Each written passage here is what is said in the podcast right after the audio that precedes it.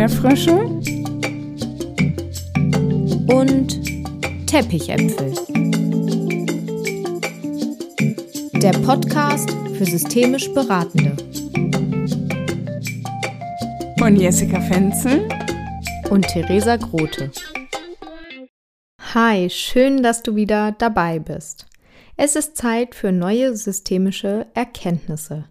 Dieser Podcast richtet sich an systemisch Beratende und all diejenigen, die die systemische Theorie vertiefen wollen. Jessica und ich sind der Überzeugung, dass es noch mehr gute Gespräche in der Arbeit mit Menschen braucht. Und die systemische Herangehensweise ist dafür hervorragend geeignet. Du bist genau richtig hier, wenn du auf verständliche Art noch tiefer in die systemische Theorie eintauchen willst und komplizierte Überschriften verstehen möchtest. Heute geht es weiter mit einem systemischen Grundbaustein, der Kybernetik zweiter Ordnung.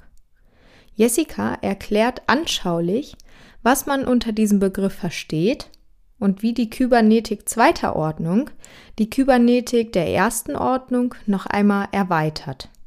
Hierbei ist die eigene Rolle als Beraterin oder Berater mit meinen Interventionen im System entscheidend. Es geht um Zuschreibungsprozesse und die Reflexion der eigenen Rolle. Du erfährst auch, welchen Zusammenhang es zum Konstruktivismus gibt. Viel Spaß! Ja, die kybernetische Theorie ist vielleicht nicht immer so leicht zu verstehen, aber ich finde, sie ist total wichtig.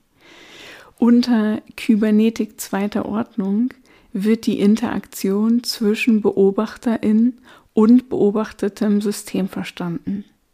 Ein wichtiger Pionier war Heinz von Förster und dieser stellte fest, dass der Beobachter in die Beschreibungen dessen, was er beobachtet, einbezogen wird, sodass Objektivität nicht mehr möglich ist. Wenn also der Beobachter im Beobachteten enthalten ist, gibt es kein separates System, das beobachtet wird. Auf der Basis der Kybernetik zweiter Ordnung lässt sich die Systemtheorie also nur noch konstruktivistisch denken. Dazu gab es ja schon eine Podcast-Folge, nämlich die dritte. Wir brauchen die konstruktivistische Denkweise, um die Kybernetik zweiter Ordnung zu verstehen.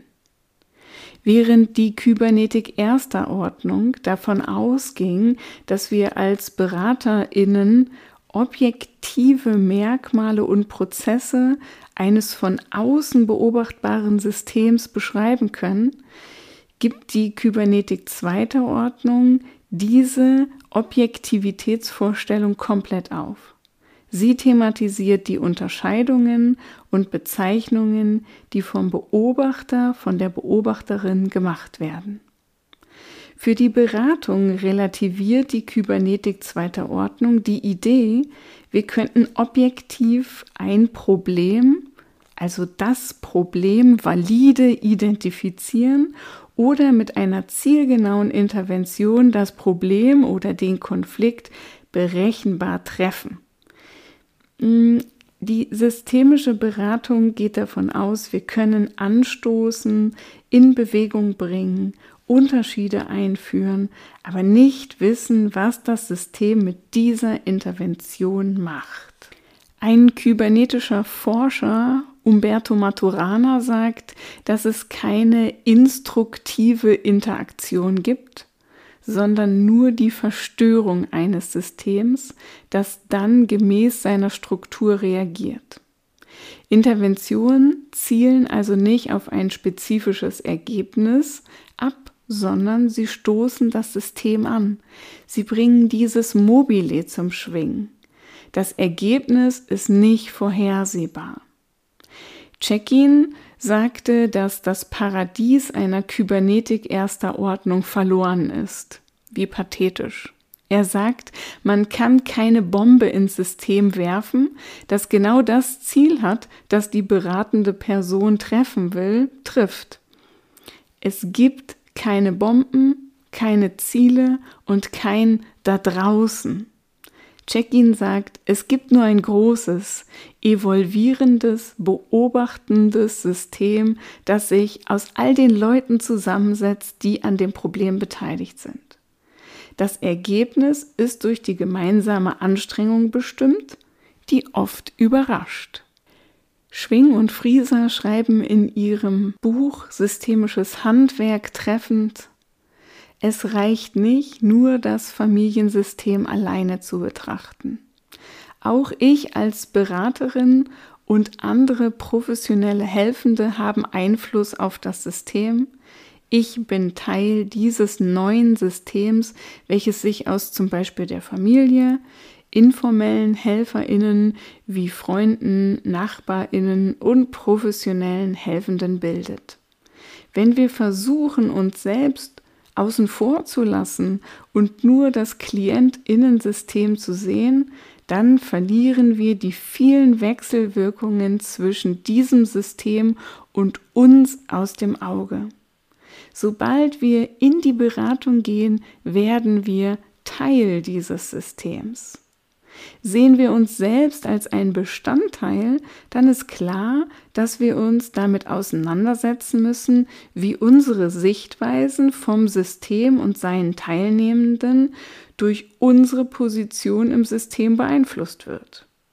Ich finde, dies kann ich immer wieder gut daran beobachten, wie spannend es ist, wenn ich meine Klienten und Klientinnen bitte, mich zum Beispiel bei der Arbeit mit dem Familienbrett mit aufzustellen, dann wird deutlich, dass ich zum System dazugehöre. Wir müssen also unser Handeln und unsere Aussagen als systemisch Beratende ständig reflektieren und uns fragen, wie stehe ich selbst zum System, von dem ich ein Teil bin? Wie sind meine Hypothesen durch meine Sichtweise im System geprägt? Was machen die beteiligten Personen mit mir? Wo schaue ich hin? Wo er weg? Und es wird deutlich, dass ich im zirkulären Regelkreis eine wichtige Funktion einnehme. Ich habe es zum Beispiel im Jugendamt erlebt, wenn die zuständige Fachkraft wechselt, dann kann es sein, dass eine Sachlage in einer Familie ganz anders bewertet wird. Den Kindern geht es sicher sehr ähnlich wie vor drei Wochen oder drei Monaten, aber die Draufschau und der Wechsel der Person, die ein Teil des Systems ist, wird ganz anders.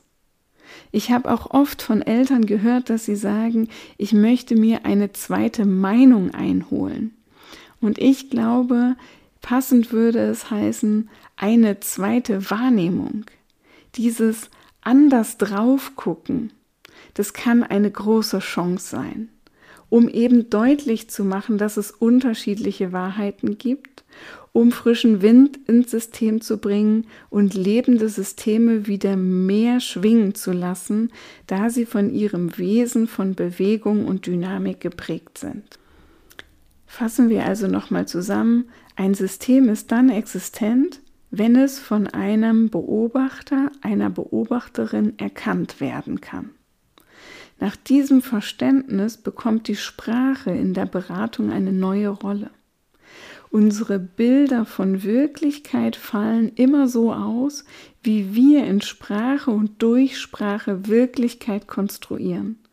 Sie bestimmt, wie wir denken, fühlen und uns verhalten, wie wir unsere Wahrnehmungen organisieren Unterscheidungen vornehmen und die Komplexität der Welt reduzieren und sie in eine Ordnung bringen. Insbesondere in sowas wie Entwicklungsberichten lese ich häufig Formulierungen, die im Muster der Kybernetik erster Ordnung verfasst sind. Zum Beispiel, das Kind ist schüchtern, das Kind ist aggressiv, der Vater, die Mutter ist süchtig, ist ängstlich, ist bescheiden und all dieses ist eine Zuschreibung mit der Idee von, ich könnte von außen objektiv ein System beobachten. Die Kybernetik zweite Ordnung sagt, dass das nicht geht, sondern dass ich mich immer mit einbeziehen muss. Und Klaus Mücke schreibt dazu, dass wir in Berichten beschreiben sollten, welche Person wird von mir als Beobachterin in welchem raumzeitlichen Kontext als schüchtern, aggressiv, süchtig, ängstlich und so weiter beobachtet. Das heißt, wir müssten folglich schreiben, ich habe das Kind in der Situation, in dem und dem Kontext so wahrgenommen, dass es aus meiner beobachtenden Perspektive als ängstlich, als schüchtern wahrgenommen wurde oder für mich ängstliche, schüchterne, wilde, zurückhaltende Verhaltensweisen zeigte. Das klingt dann vielleicht erstmal sehr, sehr umständlich, aber es macht deutlich, dass ich mich als Beobachterin absolut mit einbeziehe in dieses zu beschreibende System und mich nicht von außen sehe als eine Beobachterin, die von außen auf ein System blickt. Der zweite Teil meiner Zusammenfassung stellt nochmal das Zitat von Heinz von Förster an das Ende dieser Podcast-Folge, nämlich, dass der Beobachter in die Beschreibung dessen, was er beobachtet, einbezogen wird, sodass Objektivität nicht mehr möglich ist. That's it. Danke, Jessica.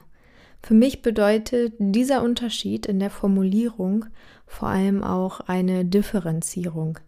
Es ist eben nicht klar, dass es so ist, wie es ist, denn es könnte eben auch ganz anders sein. Zuschreibungen verengen da den Blick. Was nimmst du aus der heutigen Folge für dich mit? Welche Erkenntnisse hast du für dich entnommen? Schreib uns deine Fragen und Anmerkungen gerne unter unserem Post auf unserer Instagram-Seite unter flow. Oder wenn auch du Lust auf einen Austausch hast, schreib uns eine E-Mail unter erdbeerfrösche und teppichäpfel at web.de. Ciao! Join the next level.